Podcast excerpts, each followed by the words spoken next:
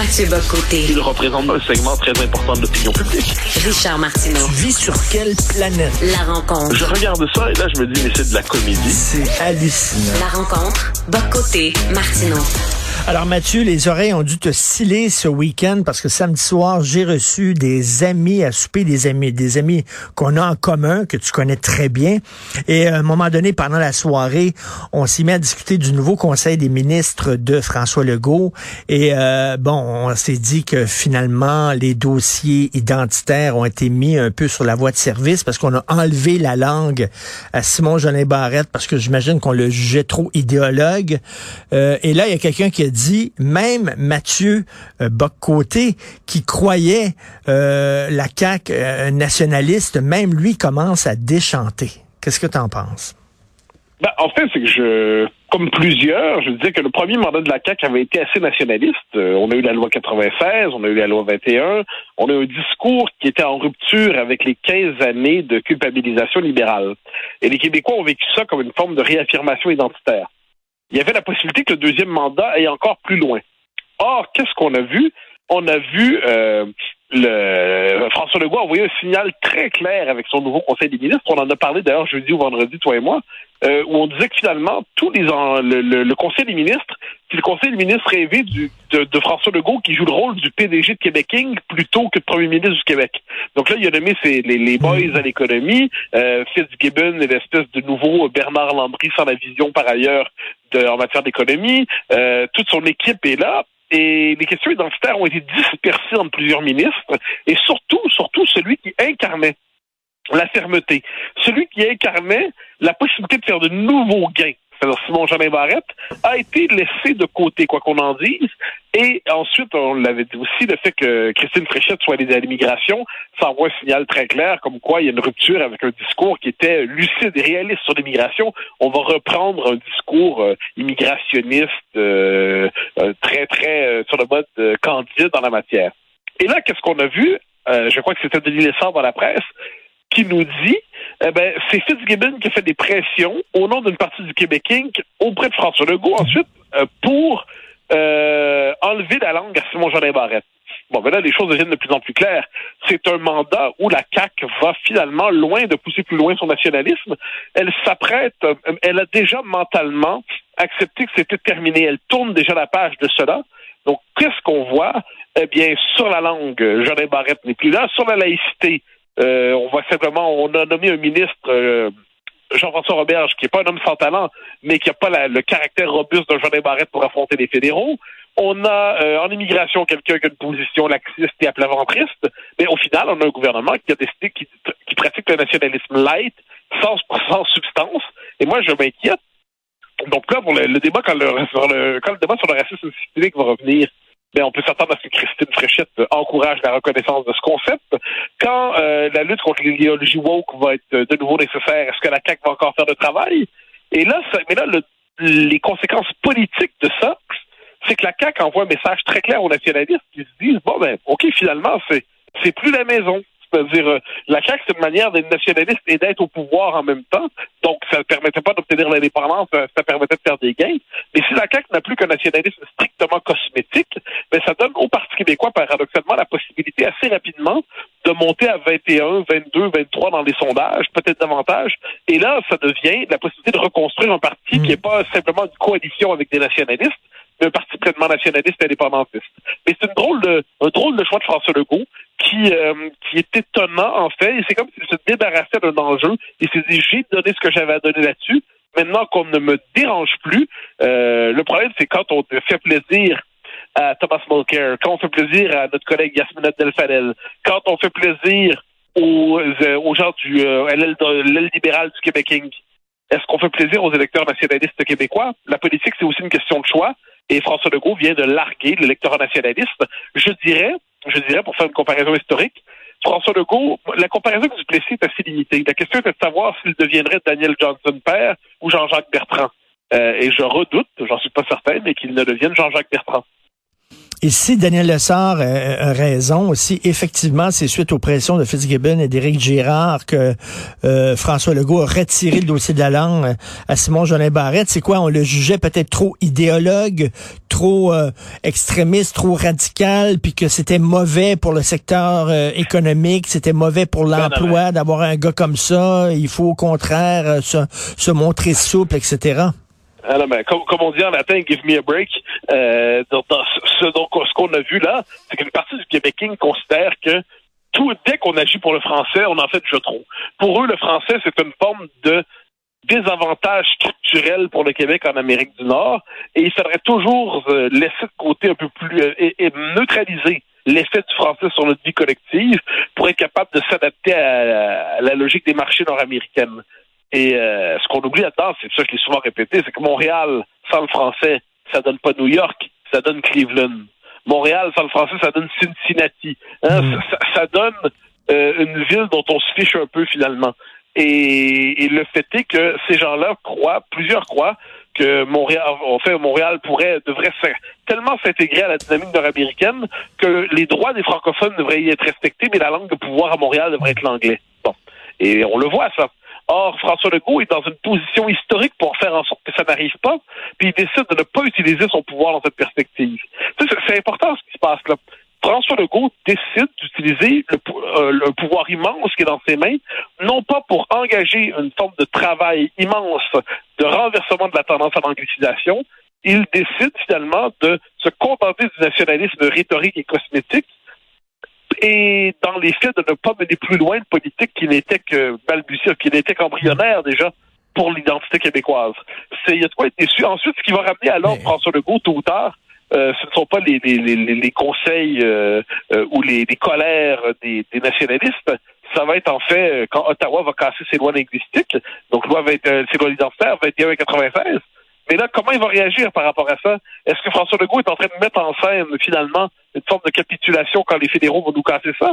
Ou est-ce qu'à ce, ce moment-là, il va, comme plusieurs l'espèrent, se redresser puis créer une possibilité historique nouvelle? Mais euh, c'est assez décevant, en fait. Et il va falloir nommer les choses et le rappeler c'est qu'il y a des électeurs qui sont désormais des cocus au Québec. Et ces gens-là, ce sont les nationalistes. Euh, en 1995, le soir de la défaite, deuxième défaite référendaire, Jacques Parizeau, on le sait, a tenu des propos... Euh, euh, peut-être le, timing n'était pas là, concernant le vote ethnique. Euh, le PQ a eu honte des propos de son chef euh, et ça a ouvert la voie finalement à l'arrivée d'André Boitler qui, avait totalement vidé un peu le PQ de tout, tout, tout son, aspect identitaire. Est-ce que c'est ça qui est arrivé? C'est-à-dire qu'il s'est tellement mis le pied dans la bouche pendant la campagne électorale concernant l'immigration qu'à un moment donné, il a dit, ah, c'est trop explosif, je touche plus à ça. Finalement, cap sur l'économie. Ben là, il y a deux possibilités là-dedans. Soit il considère que ses propres déclarations étaient inacceptables, et là, j'aimerais savoir pourquoi. Moi, il y a la déclaration de Jean Boulet. Ça, d'accord, ça, on a tous convenu que ça n'avait pas de sens. Pour le reste, quand il parlait de menaces à la cohésion sociale, quand il s'inquiétait des effets sur la sécurité, c'était maladroitement exprimé, mais c'était des préoccupations qui pouvaient être légitimes quand on les inscrivait dans un cadre occidental, quand on a une réflexion plus large que, que Radio-Canadienne sur ces questions-là, c'était défendable. Bon. Euh, Boulet, ce n'était pas, on s'entend. Euh, ou est-ce que euh, ce qu'il considère lui-même, donc est-ce qu'il veut finalement se délivrer de sa propre maladresse linguistique en se déchargeant de ce dossier, ou, euh, ou est-ce qu'il croit vraiment qu'il a fait une grosse gaffe? Est-ce qu'on l'a convaincu qu'il y avait des horreurs? Mais François Legault, il, il doit comprendre la chose suivante. Dès qu'on n'est pas dans un discours, l'immigration est toujours une bonne chose. Il n'y en a jamais assez. Et puis l'intégration fonctionne toujours. Et puis si ça fonctionne pas, c'est la cause du racisme. Euh, systémique euh, ou résiduel de la société québécoise francophone. Mais dès que dès qu'on sort du discours euh, enthousiaste, enthousiaste, enthousiaste, pour certains, c'est on brise des ponts, puis on tient des propos inquiétants, et ainsi de suite. Ce sont des multiculturalistes. Ce sont des multiculturalistes. François Legault, sur le fond des choses, n'a rien à se faire pardonner. Euh, Boulet devait se faire s'excuser, c'est fait. Et pour le reste, il n'y a rien à se faire pardonner. Si, puis en plus, en plus, c'est cette espèce de grande dissociation des, du débat de, de l'élection sur l'immigration. Le PQ avait un discours modéré et une politique un peu plus ferme, et la CAQ avait un discours plus ferme et une politique euh, libérale. Euh, la, la, CAQ proposait des seuils à 50 000, qui étaient des CAQ, les seuils Charret-Couillard. Et le PQ proposait d'essayer à 35 000, mais dans un langage technocratique. Et probablement qu'il manquait à Paul Saint-Pierre Plamondon là-dessus la capacité lui aussi à dire que telle ou telle politique est suicidaire, telle ou telle politique n'a aucun sens. Euh, mais ça, à chacun son, son profil. À chacun son profil. C'est pas le langage qui est naturellement le sien mais je pense que c'est le langage qu'il faut tenir. C'est l'existence même du peuple québécois qui est en danger. Mais euh, une des forces de François Legault, tout le monde le dit, c'est qu'il est synchrone avec le peuple québécois. Là. Il sent le peuple québécois. Il y a un certain flair. Mercredi, euh, on va annoncer une hausse des taux d'intérêt. Euh, tu as vu, le, le, le, prix des aliments augmente, le prix de l'essence et tout ça. Peut-être que François Legault se dit, ben là, les gens à la maison, ils parlent pas là, de, de, de, la langue et euh, de la laïcité, ils parlent d'économie. Il dit d'économie comme on disait. Ça, fait 250 ans qu'on nous explique que la langue, l'identité, ça, c'est pas trop des vrais sujets, c'est le pain, et puis qu'on va te chauffer cet hiver, et ainsi de suite. À un moment donné, la vie d'un peuple, c'est un tout. -dire, je comprends que les gens parlent pas tous les jours d'indépendance du Québec, c'est normal. Mais le fait est que le cadre politique dans lequel on pose nos débats est important. Puis évidemment qu'il y a des moments où les, urgences du quotidien prennent tout l'espace. Mais, ça ne veut pas dire que les autres enjeux disparaissent pas. Puis le propre d'un bon politique, c'est d'être capable de tenir tout ça ensemble, d'avoir une réflexion d'ensemble sur notre destin national.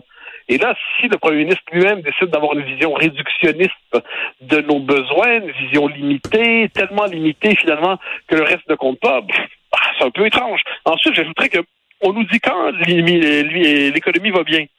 Euh, on nous dit qu'il faut plus d'immigration pour, euh, pour être capable justement de soutenir la demande, la pénurie de main-d'œuvre, tout ça. Et quand l'économie va mal, on dit faut plus d'immigration pour être capable de, de rebooster notre société. Donc, si ça va bien, il faut plus d'immigration. Si ça va mal, il faut plus d'immigration. On commence à comprendre l'argument.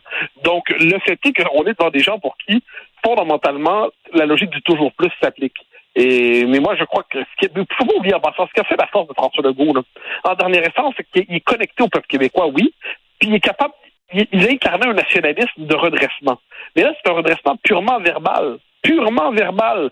Puis en plus, quand on est premier ministre du Québec, on a la responsabilité peut-être d'amener son peuple un peu plus loin.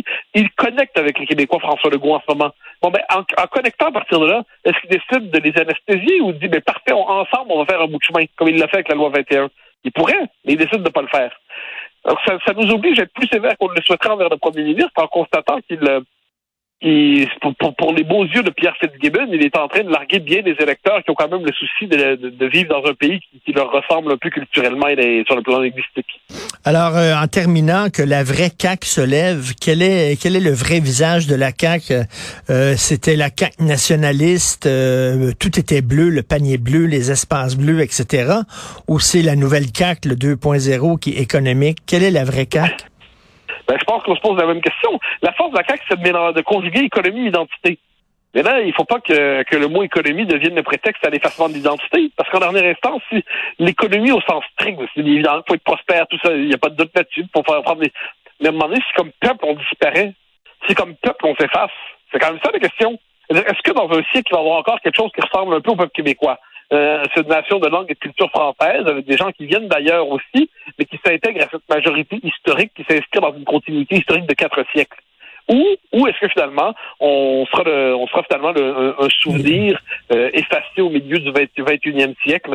Et il y aura eu finalement, euh, nous aurons été quant à nous les derniers Québécois. Il y a eu les anciens Canadiens, c'était les Paubert de Gaspé, nous on aurait été les derniers Québécois.